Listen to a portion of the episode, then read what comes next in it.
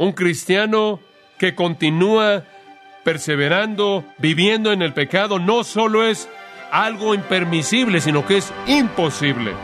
El pensamiento simplemente produce repulsión.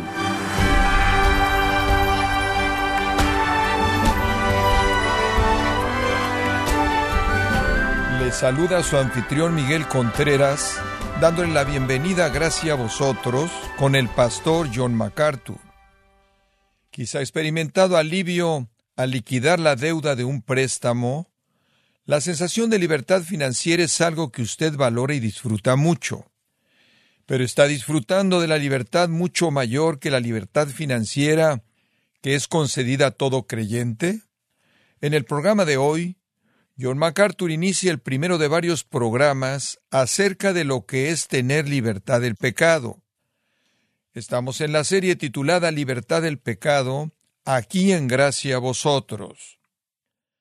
Abramos nuestras Biblias juntos en el sexto capítulo de Romanos. Pablo ha estado enfatizando la situación terrible del hombre, la condenación inevitable que el hombre enfrenta debido a su pecado. Él nos ha estado describiendo la rebelión del hombre en contra del Dios Santo, el amor del hombre por su pecaminosidad, el rechazo deliberado por parte del hombre de entender al Dios quien se ha revelado claramente a él, interna y externamente. Y después, en respuesta a eso, Pablo nos ha presentado la maravillosa misericordia y gracia perdonadoras de Dios, las cuales alcanzan a este hombre indigno y le ofrecen perdón total. Perdón total mediante la obra perfecta y terminada de Jesucristo. Y la obra de Jesucristo con respecto al hombre es tan completa y tan detallada y tan perfecta y tan misericordiosa y tan llena de gracia, tan amplia, tan abundante, tan magnánima, que puede ser mejor resumida en el capítulo 5, versículos 20 y 21. Pero la ley se introdujo para que el pecado abundase, mas cuando el pecado abundó, sobreabundó la gracia, para que así como el pecado reinó para muerte, así también la gracia reine por la justicia para vida eterna mediante Jesucristo, Señor nuestro. Ahora, la magnanimidad de la gracia de Dios es mostrada ya en el versículo 20, en que entre mayor fue el pecado, mayor fue la gracia para cubrir ese pecado. Y así es como él resume realmente los primeros cinco capítulos. La pecaminosidad del hombre es grande, e infinitamente mayor y más grande es la gracia perdonadora de Dios. Ahora, en este punto llegamos a un nuevo desarrollo en el pensamiento de Pablo. Hemos hablado del pecado del hombre, hemos hablado de la salvación de Dios y ahora, y ahora entramos a un tercer tema primordial en la epístola a los romanos y tiene que ver con la santidad del creyente. Ahora que usted ha sido sacado del pecado a la salvación, ¿cuál es el resultado inevitable de eso? Vamos a ver eso en los capítulos 6, 7 y 8. Ahora, la manera en la que Pablo introduce esto es al enfrentar una pregunta que de manera inevitable surgiría en este punto si estamos presentándole esto a un grupo que incluiría a aquellos que se podrían oponer. Y la pregunta inevitable aparece en el versículo 1 de capítulo 6. Ahora, Pablo era muy bueno en adelantarse al argumento de su adversario. Él había predicado el Evangelio bastantes veces como para saber qué respuestas generaba. Él lo había presentado en grupos hostiles ya por muy buen tiempo y por suficiente tiempo como para saber cómo reaccionarían a ello. Él conocía el punto de vista inevitable del antagonista. Él sabía lo que necesitaba refutar. Él sabía qué huecos necesitaba llenar para continuar con su argumento de manera eficaz. Y entonces él se adelanta a esta afirmación en el versículo 1. ¿Qué pues diremos? En otras palabras, si el pecado está abundando, pero entre mayor es el pecado, mayor es la gracia, ¿perseveraremos en el pecado para que la gracia abunde? Digo, si más pecado genera más gracia, entonces, ¿acaso simplemente debemos continuar ahora que hemos sido redimidos y pecaemos más para que Dios pueda mostrar más gracia? Si Él se emociona tanto por la gracia, entonces que muestre mucha gracia. En otras palabras, alguien le diría a Pablo, Pablo, tu doctrina es antinominiana, tu doctrina es aquella que da libertad tremenda. Esta idea de que la salvación simplemente y únicamente es por gracia a través de la fe sin obras, y entre mayor es el pecado, mayor la gracia, lleva a un punto de vista antinominiano. Esto es, un punto de vista en contra de la ley, una libertad sin límites. Lleva a una persona a decir, bueno, si entre más pecado hay más gracia, entonces, hombre, voy a pecar como loco para que Dios simplemente pueda recibir todo tipo de gloria al dar gracia. El judío antagonista habría tenido mucha dificultad en recibir el argumento de Pablo acerca de la salvación por la gracia sin obras, porque él habría supuesto que esto llevaba a este tipo de pensamiento. Un escritor lo dijo de esta manera. Es en este punto que el apóstol se mueve peligrosamente y se acerca a la orilla de un abismo. Un paso al lado y todo lo que él ha ganado, lo que ha precedido, podría ser perdido. Digo, si la salvación es toda de Dios y toda de gracia, y Dios es glorificado al dar la gracia, entonces el hombre en su deseo por pecar podría razonar. Entre más pecado haya, más gracia hay. Y así es básicamente como él entra en esta sección de la santificación o de la santidad del creyente. Por cierto, esto ha sido enseñado a lo largo de los años. El genio maligno de la familia Romanov, llamado Rasputín, enseñó y ejemplificó la doctrina de la salvación a través de la experiencia repetida del pecado y arrepentimiento. Él dijo, entre más peca usted, más gracia le da Dios a usted. Y entonces, entre más peca usted y peca usted con abandono, entonces más le permitirá a Dios ejercer su gracia y más le dará a usted a Dios la gloria. De hecho, él continuó diciendo que si usted tan solo es un pecado ordinario, usted no le da a Dios una oportunidad de mostrar su gloria, entonces sea usted un pecador extraordinario. Ahora eso es antinomianismo. Ese es un abandono completo en el nombre de la gracia, y supongo que algunos de los críticos de Pablo podrían haberlo acusado de eso, no solo en su propia imaginación aquí en el capítulo 6, sino en realidad allá atrás en el capítulo 3, versículo 8, dice, más bien, hablando de esta idea del pecado, como somos calumniados por algunos y algunos afirman que dicen hagamos mal para que bien venga, y ahí él hace referencia a alguna calumnia que le habían presentado a él en contra de él, y de nuevo, es muy probable que él había sido acusado de predicar el tipo de doctrina de gracia que autorizaba la maldad para que Dios pudiera ser glorificado en su perdón. Y también podría ser no solo que los críticos estaban atacando a Pablo desde este ángulo en un sentido negativo, en otras palabras, querían que negara la doctrina de la gracia porque llevaba al antinomianismo. También podría ser que habían algunas personas que querían pecar para que la gracia simplemente pudiera abundar, para justificar de esta manera su estilo de vida malo, maligno. Digo, no lo estaban criticando, estaban contentos con aceptarlo. No son los legalistas que estaban diciendo, no podemos aceptar lo que tú dices, Pablo, eso lleva al antinomianismo. Estaban los libertinos que estaban diciendo, bueno, Pablo, aceptamos lo que dices, vamos a empujar esto a su conclusión lógica. Si usted quería conocer un grupo de ellos, podría encontrarlos en la ciudad de Corinto, ahí en la iglesia. Me parece que había un grupo libertino de personas en el nombre de Jesucristo, y era ese grupo. Vivían sin ninguna de las restricciones normales de santidad que deberían obligar a los hijos de Dios. Se caracterizaban por el incesto, por estarse demandando de manera incesante el uno al otro. Hay una indicación de avaricia egoísta, de estar colocando el pie el uno del otro sobre el cuello el uno del otro. Se caracterizaban por la inmoralidad sexual, la prostitución, el paganismo y la actividad demoníaca. Inclusive se ponían de pie en sus asambleas y en el nombre de un don del Espíritu Santo maldecían a Jesús. Y quizás fueron ese tipo de cosas que en cierta manera acomodaban al libertino que quería empujar la doctrina de la gracia en su propia mente a lo que era su conclusión lógica.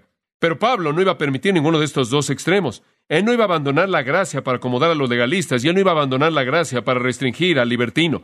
Él no lo iba a hacer, él no lo iba a permitir en ninguno de los dos casos. El legalismo nunca es un remedio para nada, ni siquiera la licencia. Dios tiene un mejor camino, un camino más excelente, y encontramos que Pablo desarrolla ese camino en Romanos 6, 7 y 8. Y básicamente, si le puedo dar una probada, ese camino es el camino más excelente y es el camino de la obra de Dios en el corazón, la obra regeneradora, y después el ministerio que va de la mano del Espíritu Santo. Y veremos esto conforme avanzamos. Ahora, conforme entramos al capítulo 6, lo que Pablo nos va a mostrar es que el Evangelio verdadero de gracia no lleva libertinaje, simplemente a pecar como loco, porque usted va a estar bien de cualquier manera. En otras palabras, es lo que ha usted oído de personas que dicen que quieren criticar la doctrina de la seguridad eterna. Dicen, bueno, si crees en la seguridad eterna, entonces lo que realmente quieres decir es que una vez que eres cristiano simplemente puedes pecar lo que quieras y vas a estar bien. ¿Ha oído usted a personas decir eso? Claro, es lo mismo. Y entonces, para ellos quieren restringir el Evangelio de gracia pura, salvadora, en su realidad eterna porque temen que esa es la única manera en la que pueden controlar a la gente y entonces violan la pureza de la gracia salvadora como una entidad para poder controlar a personas que podrán abusar la gracia. Pero Pablo no va a permitir nada de eso. De hecho, conforme entra al capítulo 6 de manera necesaria, y de manera permanente liga una vida santa con la verdadera salvación. En otras palabras, usted no necesita controlar externamente a las personas que son redimidas, porque dentro de ellos está implantado un principio de control en virtud de la nueva naturaleza, la nueva vida que está bajo el control del Espíritu Santo de Dios, de tal manera que esto funciona internamente, no externamente. Y vamos a ver esto conforme desarrollamos estos capítulos juntos. Ahora, los capítulos 3, 4 y 5 básicamente hablan de la justificación, los capítulos 6, 7 y 8 hablan de la santificación para aquellos de ustedes que les gustan las etiquetas teológicas. Si lo quiere ver de otra manera, capítulos 3, 4 y 5 tienen que ver con cómo es que usted se salve. Los capítulos 6, 7 y 8 tienen que ver con cómo es que usted vive después de que ha sido salvo. Y hay una conexión absoluta, una conexión absoluta. Los dos, los dos están ligados. Y me atrevo a decir, amados, que nada es más importante para nosotros que entender en el antinomianismo total de la escena cristiana contemporánea que entender el eslabón entre la santificación y la justificación, entender la conexión entre una vida santa y una salvación verdadera. Esa es la razón por la que le he dicho en otras ocasiones que estoy convencido de que la iglesia en Estados Unidos, en muchos, muchos casos, es una iglesia no regenerada, no redimida, perdida, impía, sin Cristo, que va camino al infierno porque no veo ninguna santidad ahí y creo que debe haber esa realidad. Bueno, veamos el argumento de Pablo. Digo, podremos continuar y hablando de este tema por mucho tiempo. Quiero entrar en el texto.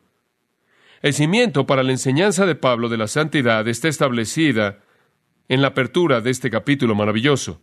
Permítame tan solo darle tres elementos para abrir los primeros catorce versículos. El antagonista, la respuesta y el argumento. Simplemente tres puntos. Vamos a ver el principio de esos puntos importantes. En primer lugar, el antagonista aparece en el versículo 1. Este es un antagonista imaginario en un sentido, probablemente imaginario en este caso, pero no en términos de la experiencia de Pablo. Muchas veces él ha sido acusado de predicar un evangelio de gracia, que es antinominiano. Cuando él regresó, usted recordará la ciudad de Jerusalén después de recolectar la ofrenda de las iglesias gentiles y regresó con todos los representantes gentiles para conciliar a los segmentos judíos y gentiles de la iglesia para demostrar amor no solo para satisfacer la necesidad, su necesidad de una manera física, sino para satisfacerlo de una manera espiritual. Él pensó que él podría llegar a identificarse aún más y entonces entró al templo con algunos de esos judíos, fue a ofrecer un voto y él quería mostrar su relación con el judaísmo y mostrar que él no lo había abandonado. Y usted recordará que se desató un escándalo y lo acusaron de hablar en contra de la ley, en contra del templo y en contra de ellos y en contra de Dios y todo lo demás que ellos consideraban ser sagrado. ¿Por qué? Porque la doctrina de la gracia les parecía a ellos una enseñanza libertina. Y él quiere mostrarle que usted no necesita imponer la ley en la gente. Los judaizantes querían hacer lo mismo. Querían ir a Galacia y cuando encontraron estas personas que creyeron que podían entrar al reino de Dios por la gracia únicamente, no podían enfrentar eso. Y entonces dijeron, no, deben ser circuncidados y deben guardar toda la ley de Moisés. Y entonces entran al vestíbulo de eso y pueden entrar al reino. Y su temor era que si simplemente recibían gracia pura, todo el mundo iba a andar por todos lados y todavía tenemos lo mismo. Hay gente que piensa que tienes que tener un millón de reglas para poder conformar a la gente espiritualmente. Y se lleva a cabo en muchos lugares, muchas iglesias, escuelas cristianas, en donde creen que tienen que imponerle a la gente reglas externas para forzarlos a que se conformen a cierto molde. Y entonces Pablo dice, sé que algunos me van a acusar de esto, van a decir, bueno, en base a eso, Pablo, simplemente deberemos pecar como locos para que podamos tener mucha gracia. Ese es el antagonista. Judas, creo yo, simplemente como un comentario al margen, tiene esto en mente en el versículo 4, en esa epístola tan importante, él dice, hay ciertos hombres que se han metido de manera encubierta, quienes desde la antigüedad, esto es prescrito, es lo que significa, a esta condenación, hombres impíos quienes que convierten la gracia de nuestro Dios en libertinaje y niegan al único Señor y Dios, nuestro Señor Jesucristo. Ahora estos eran los que querían aceptar la gracia y decir, hombre, la gracia es maravillosa, la convertían en lascivia. Eso es actividad pecaminosa y por lo tanto negaban al Señor. Entonces mantenga en mente, tiene usted dos factores aquí. Por un lado, tiene a los legalistas que quieren decir, no puedes enseñar eso, Pablo, la gente va a andar como loca. Estás enseñando antinomianismo. Por otro lado, usted tiene a los libertinos que están diciendo, enséñalo, Pablo, nos encanta todo esto y vamos a usar esa gracia hasta su extremo. Y ambos están mal. De hecho, ambos dan evidencia de que nunca han sido verdaderamente redimidos en absoluto. Ahora usted lo podría ver de otra manera simplemente para ayudarle a formular la pregunta. Podría ser que se podría expresar de esta manera. Si Dios justifica a los impíos y hace él eso, claro que lo hace, Romanos 4 o 5. Si Dios justifica a los impíos y si Él se deleita en justificar a los impíos, entonces no hay punto en ser qué? Piadoso. Entonces algunos dirían que la doctrina de la gracia exalta el pecado. ¿Es así? He sido acusado de eso. He sido acusado de predicar la gracia y no tener reglas. Algunas veces los pastores me dicen, ¿cuáles son las reglas en tu iglesia para la membresía? Es verdad, muchos me preguntan eso. ¿Tienen que firmar una lista larga de reglas? Y mi respuesta a eso es, bueno, si el Señor les permite entrar al reino en base a la fe, creo que podemos dejarlos entrar a nuestra iglesia. Realmente no queremos establecer un estándar más elevado que Dios. Y nunca hemos creído por un momento que podemos presentar una lista de reglas externas para hacer que la gente sea espiritual. Dios tiene un mejor plan. ¿Perseveraremos en el pecado para que la gracia abunde? La palabra perseveraremos es interesante en el griego, epimeno, es una palabra intensificada con una preposición de prefijo. Significa permanecer, quedarse. Es usada de quedarse en una casa, establecer una residencia ahí. ¿Acaso nosotros que hemos sido salvados por gracia, habitualmente sostendremos la misma relación con el pecado que tuvimos antes? ¿Continuaremos con esa misma relación en donde el pecado tenía control total y nos sometíamos de manera total al mismo?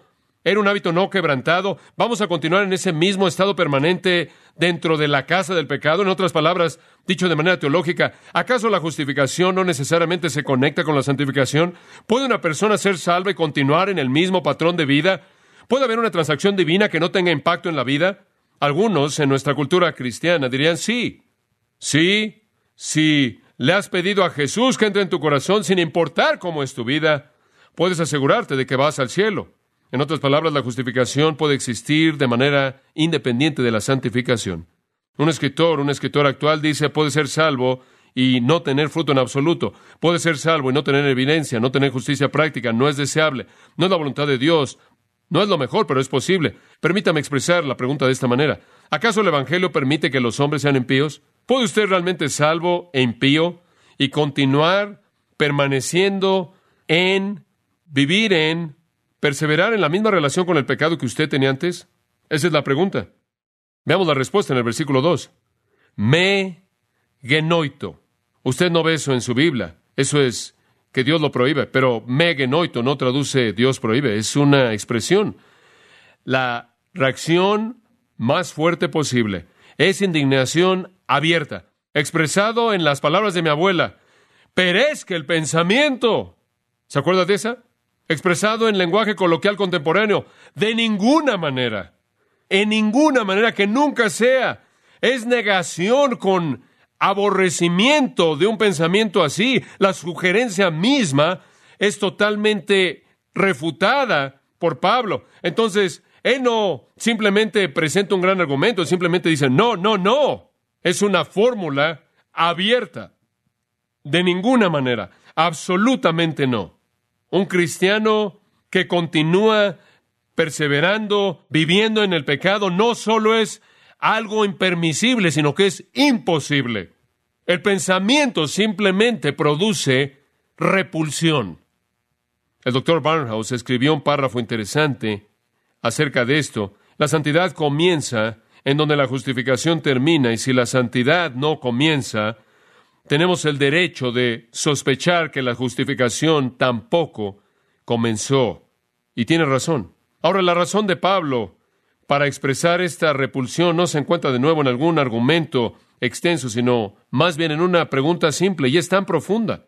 Véanlo en el versículo 2. Porque los que hemos muerto al pecado, ¿cómo viviremos aún en él? Ahora, eso, amigos, es una afirmación muy profunda y rica.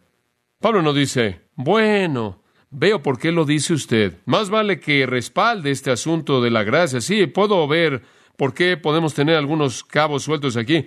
No, no altera la doctrina de la gracia, no la modifica, no altera nada. La salvación es un regalo gratuito, inmerecido de gracia que domina el pecado, no importa lo malo que sea el pecado, la gracia es mayor. Él no cambia eso. Si el mundo entero lo rechazara, si el mundo entero fuera antagonista a esto, Él no alteraría ni una jota, ni una palabra. La gracia es gracia, la gracia superabunda en la salvación. No importa si usted es muy bueno externamente o si es un asesino o nada que haya entre estos dos puntos. Él no altera nada de la gracia, entonces lo dejamos donde está. No regresamos si tenemos que editar el capítulo 3, 4 y 5, simplemente lo dejamos. ¿Cuál es su respuesta? Porque los que hemos muerto al pecado, ¿cómo viviremos aún en él? Él no está hablando de un estado, le está hablando de un acto pasado. Él no está diciendo que usted en la actualidad está muerto al pecado, le está diciendo, ha muerto tiempo auristo. En un punto, murió al pecado, murió al mismo. ¿Cómo puede usted permanecer en él cuando usted murió al mismo? Ahora quiero trazar un pequeño círculo alrededor de esa frase, muerto al pecado, en su Biblia, porque es la clave o la premisa fundamental del argumento entero del capítulo. Ahora, ¿qué está diciendo? Escuche, porque este es el cimiento del resto del capítulo. La muerte y la vida no son compatibles. Digo, usted no puede estar muerto y vivo al mismo tiempo. ¿Estaré usted de acuerdo con eso? Digo, esa es una imposibilidad lógica. Usted no puede estar muerto y vivo. Algunos de ustedes pueden estar vivos y verse como muertos. Y después a veces usted va a un funeral, alguien está muerto, pero se ve vivo. Pero usted realmente no puede estar muerto y vivo al mismo tiempo. No son compatibles. Entonces, es una contradicción fundamentalmente lógica el que un cristiano esté viviendo en pecado cuando ha muerto al mismo. ¿Se da cuenta? En un acto definido en el tiempo pasado, un rompimiento de una vez por todas que se llevó a cabo con el pecado. Esa es parte de la identidad del creyente. Y un creyente, por lo tanto, no puede vivir en pecado. Si un hombre vive en pecado, si permanece en pecado, si continúa en pecado, no es un creyente. No es diferente de lo que Juan dice en primera de Juan. El que es nacido de Dios no puede cometer pecado. El que hace eso, el que permanece en él, da evidencia del hecho de que él nunca ha sido sacado de ese dominio, nunca ha muerto eso, todavía está vivo en esa dimensión. Ahora, si usted fuera a ver el pecado como una esfera, o si fuera a ver el pecado como un dominio, usted podría decir que el creyente ya no vive en esa esfera, el creyente ya no vive en ese dominio. ¿Y sabe una cosa? Dice en el Salmo 37 que cierta persona murió. He aquí lo busqué, pero no podía ser encontrado. Y en un sentido real, es lo mismo con el asunto del pecado. El creyente ya no está ahí, él ha muerto al pecado. Ahora, algunos de ustedes están pensando aquí y ya están diciendo, ahora espera un momento, MacArthur. ¿Qué quieres decir con eso? ¿Estás diciendo que los cristianos nunca pecan? ¿Dije eso? Simplemente estoy diciendo lo que Pablo dijo. Ahora, sea paciente hasta que se desarrolle el argumento y llegaremos a la pregunta. Pero el punto que queremos señalar aquí es que lo que usted quiera hacer para explicarlo, hemos muerto al pecado y ya no vivimos en esa esfera. Ya no vivimos en esa dimensión. Hemos sido trasladados del reino de las tinieblas a otra esfera. Ahora escuche.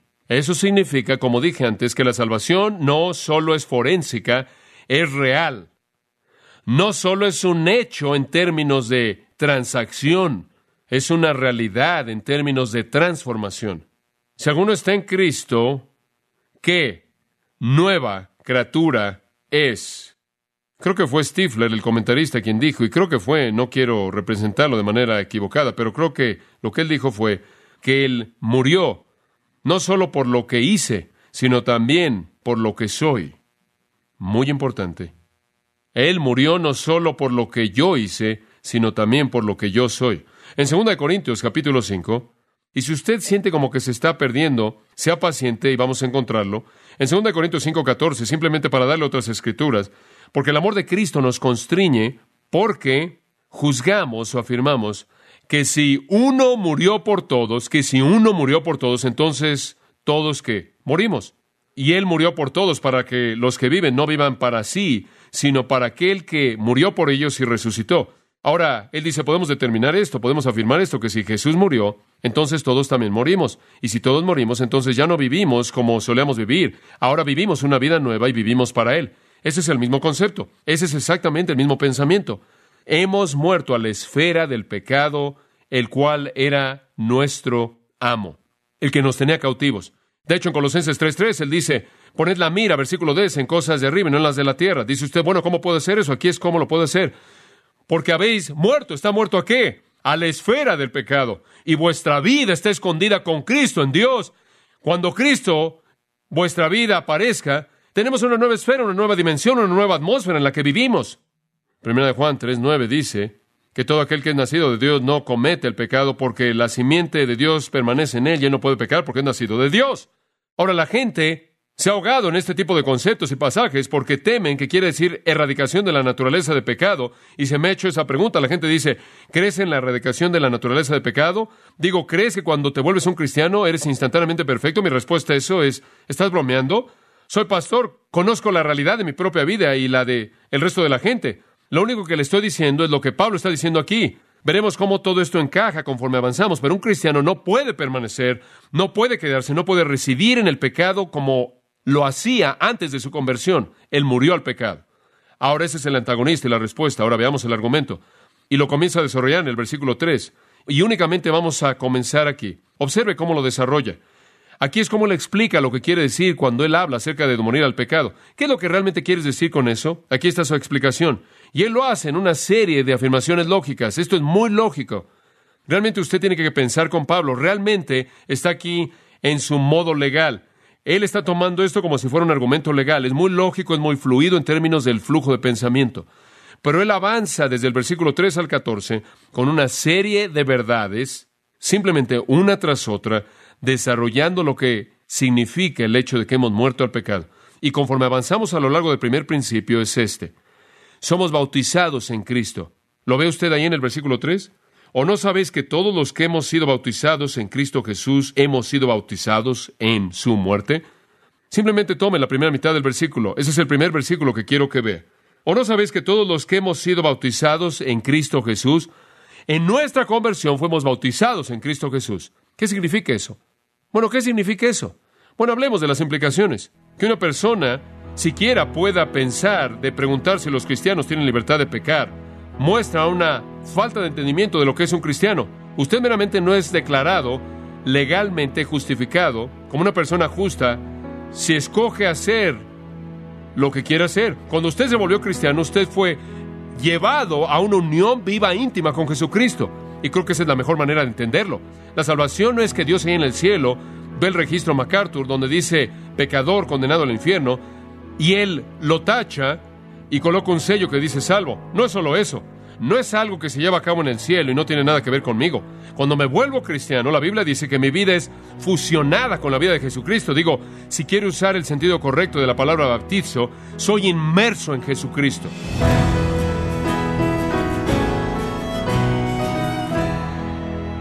Como John MacArthur nos recordó, no que los verdaderos cristianos nunca pecan, sino que no viven con un patrón de vida como el que tenían antes de venir a Cristo. Estamos en la serie Libertad del Pecado, aquí en Gracia a vosotros. Y quiero recordarle, estimado oyente, que tenemos a su disposición el libro Santificación, en donde John MacArthur nos enseña que Dios desea que su pueblo sea santo, y la santificación es el objetivo de cada creyente, Adquiéralo en la página de gracia.org o en su librería cristiana más cercana.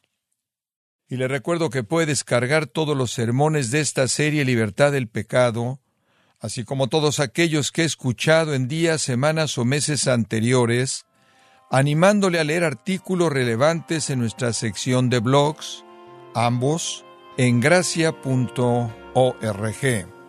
Si tiene alguna pregunta o desea conocer más de nuestro ministerio, como son todos los libros del pastor John MacArthur en español o los sermones en CD que también usted puede adquirir, escríbanos y por favor mencione la estación de radio por medio de la cual usted nos escucha en gracia a vosotros. Es importante conocer no solo el país y ciudad de donde usted nos escucha, sino también la radio. Para quienes contactan nuestro ministerio por primera vez, pueden solicitar una copia del mensaje de promoción sin costo alguno, un mensaje por oyente únicamente. Si usted vive en los Estados Unidos o Puerto Rico, escríbanos a Gracia Vosotros, P.O. Box 4000, Panorama City, California 91412 o puede escribirnos a través del siguiente correo electrónico radio arroba Esto ha sido todo y en nombre de John MacArthur y del personal de este organismo, queremos darle las gracias por su tiempo y sintonía, invitándole para que nos acompañe en la próxima edición y juntos desatar la verdad de Dios un versículo a la vez, aquí en Gracia a Vosotros.